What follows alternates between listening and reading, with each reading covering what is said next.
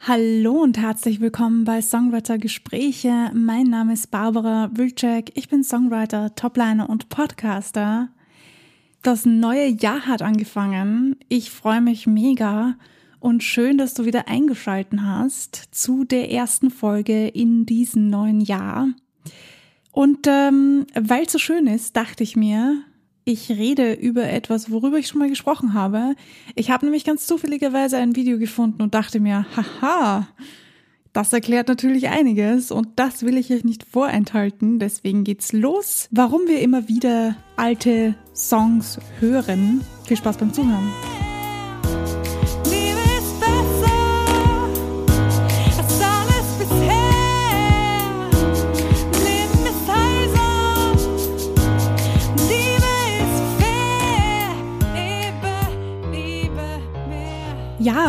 Habe vor noch nicht allzu langer Zeit darüber gesprochen, dass wir in letzter Zeit oder ich in letzter Zeit gemerkt habe, dass ich ständig alte Songs höre im Radio, aber mit ähm, neuen Beats, neu, neuer Instrumentalisierung, ähm, passend zur jetzigen Zeit quasi, entweder so im elektronischen Bereich oder was auch immer die Leute dann daraus gemacht haben. Das ist euch vielleicht auch schon aufgefallen und ich dachte mir, was ist los mit euch Leute?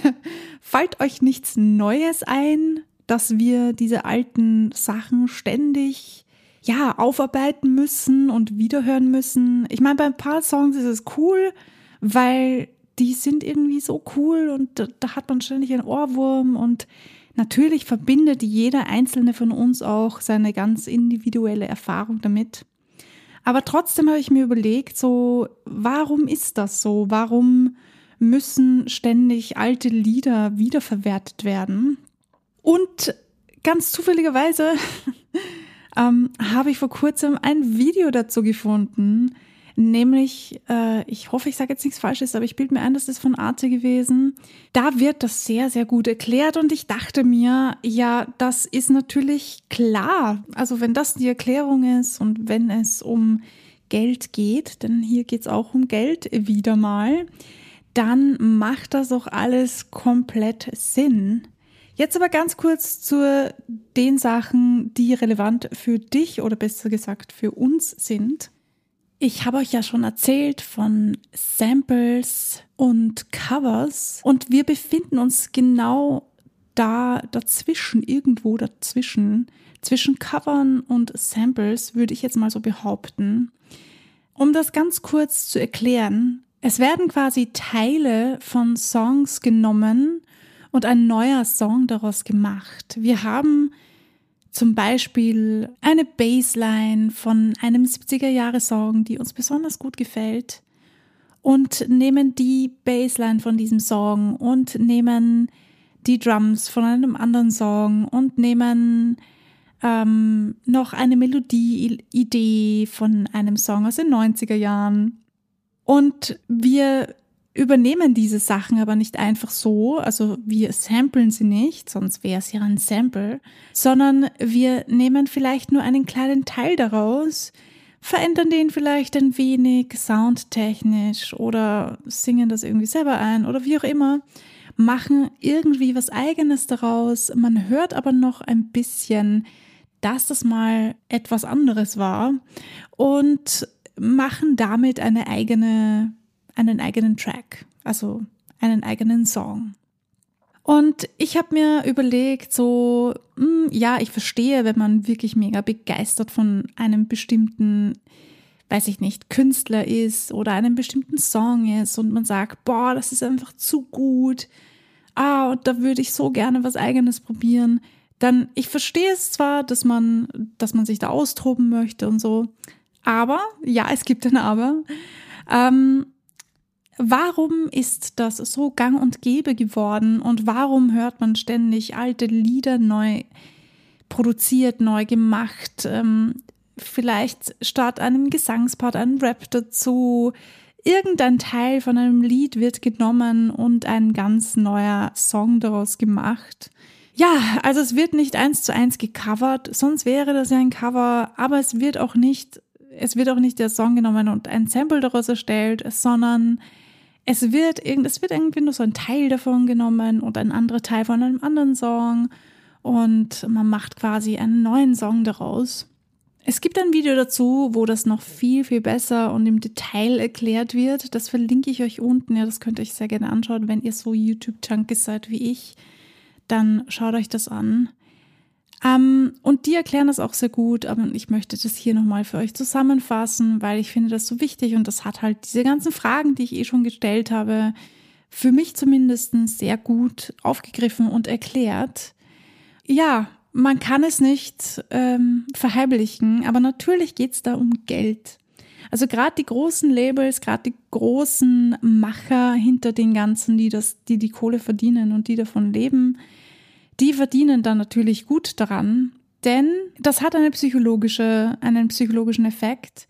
Songs, die wir schon kennen, sind unserem Gehirn ja bewusst. Also wir wiedererkennen eine Melodie oder wiedererkennen einen bestimmten Text oder was auch immer, eine Baseline. Manchmal auch komplett unbewusst. Unser Gehirn nimmt mehr wahr, als wir bewusst quasi wieder erinnern aber unser Unterbewusstsein hat das aufgenommen und manchmal hören wir einen Track und denken uns, oh, er klingt fett geil und er geht mega ins Ohr. Und dabei gibt es von diesem Song einen gewissen Part schon und unser Gehirn hat das einfach wiedererkannt. Und das ist der, der unter Anführungsstrichen Trick dabei, dass wir quasi altbewährtes einfach wieder recyceln, wird das so schön in dem Video genannt. Und ich finde, das trifft das wirklich, also das trifft wirklich den Nagel auf den Kopf. Recyceln ist ein gutes Wort dafür. Es werden alte Songs recycelt. Und ich finde das spannend, denn das ist offensichtlich eine ganz, eine ganz eigene Sparte, mit der wirklich viel und gutes Geld verdient wird.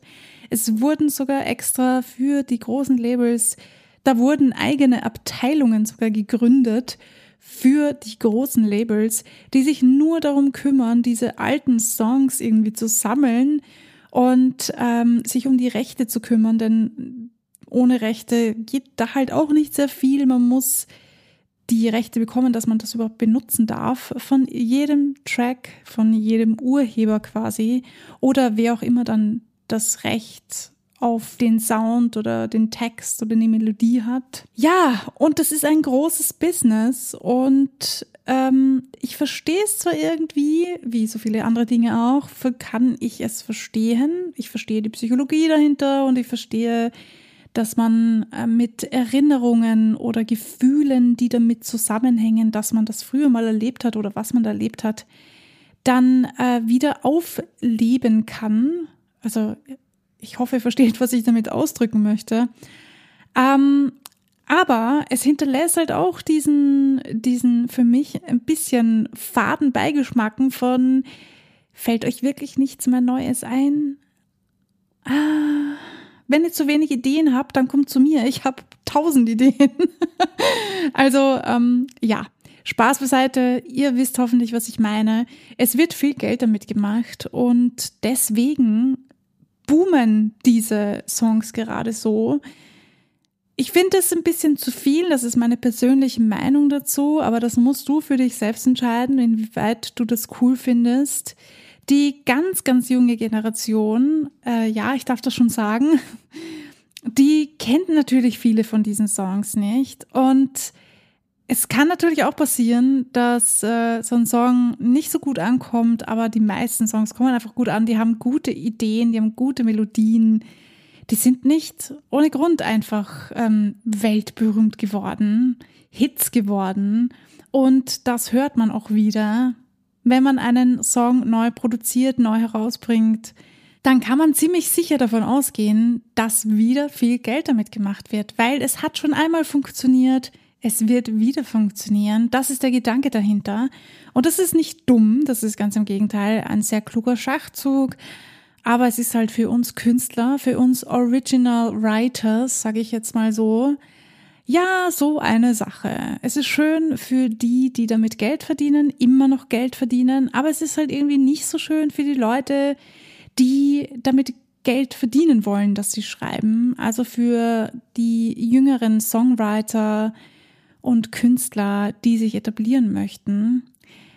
Aber gut, das ist, glaube ich, eine Frage, mit der sich jeder Einzelne von uns persönlich beschäftigen sollte und für sich einfach abklären sollte, inwieweit finde ich das cool, inwieweit möchte ich das unterstützen und äh, was denke ich überhaupt darüber. Das kannst du dir gerne selber fragen, das kannst du dich gerne selber fragen und dazu werde ich gar nicht mehr mehr sagen. Wenn du jetzt Lust hast auf das Video, ich habe es unten in die Videobeschreibung gepackt. Ihr könnt euch gerne auf YouTube das Video dazu anschauen. Es ist von Arte Tracks oder Tracks Arte. Ich bin mir nicht ganz sicher. Ich bin zufällig darauf gestoßen und ich finde das mega gut ähm, erklärt. Ansonsten danke, dass du diesen Podcast anhörst, wenn dir dieser Podcast gefällt und wenn dir diese Folge gefällt oder wenn dir die Folgen überhaupt gefallen, dann freue ich mich natürlich, wenn du diesen Podcast unterstützt, die Folgen likest, die Folgen teilst oder den Podcast irgendwie teilst mit deinen Freundinnen, Familien, Verwandten, Bekannten, wen auch immer, wenn du ihn einfach weiterempfiehlst. Ich freue mich total darüber. Ja, und ich würde sagen, das war die erste Folge im neuen Jahr. Ich hoffe, ihr seid gut rübergerutscht und euch geht es fantastisch. Mir geht es auf jeden Fall sehr gut. Ich freue mich. Ihr wisst, wie es geht. Bleibt kreativ und vor allem bleibt dran. Wir hören uns. Bis zum nächsten Mal.